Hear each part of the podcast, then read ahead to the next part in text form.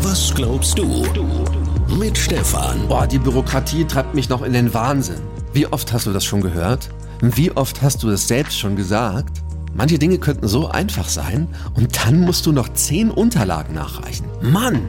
Viele Firmen können davon ein Lied singen. Auf dem Tag des Handwerks haben das die Handwerksbetriebe wieder deutlich gesagt. Aber gleichzeitig lobt der Präsident des Zentralverbands des deutschen Handwerks, den Wirtschafts- und Klimaminister Robert Habeck von den Grünen, erstmals macht das Ministerium nun Praxischecks, die die Handwerksbetriebe schon länger vorgeschlagen haben. Mitarbeitende des Ministeriums kommen in die Betriebe und schauen sich an, an welchen Stellen es hakt. Cool. Aber könnte man nicht einfach alle Bürokratie streichen? In manchen Ländern geht es doch so viel einfacher.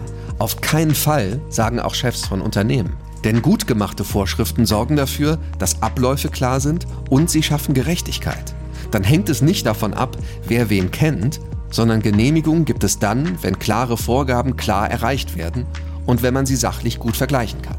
Die Frage ist, wo kann man die Regelungen lockerer machen, damit gute Betriebe nicht ausgebremst werden und schneller und besser einfach machen können, statt jede kleine Eventualität zu überprüfen? Ist ja auch so eine Grundeinstellung. Bist du eher so 150-prozentig und willst vorher alles genau durchchecken? Oder legst du gern einfach mal los? Wird dann schon. Was glaubst du? Was glaubst du?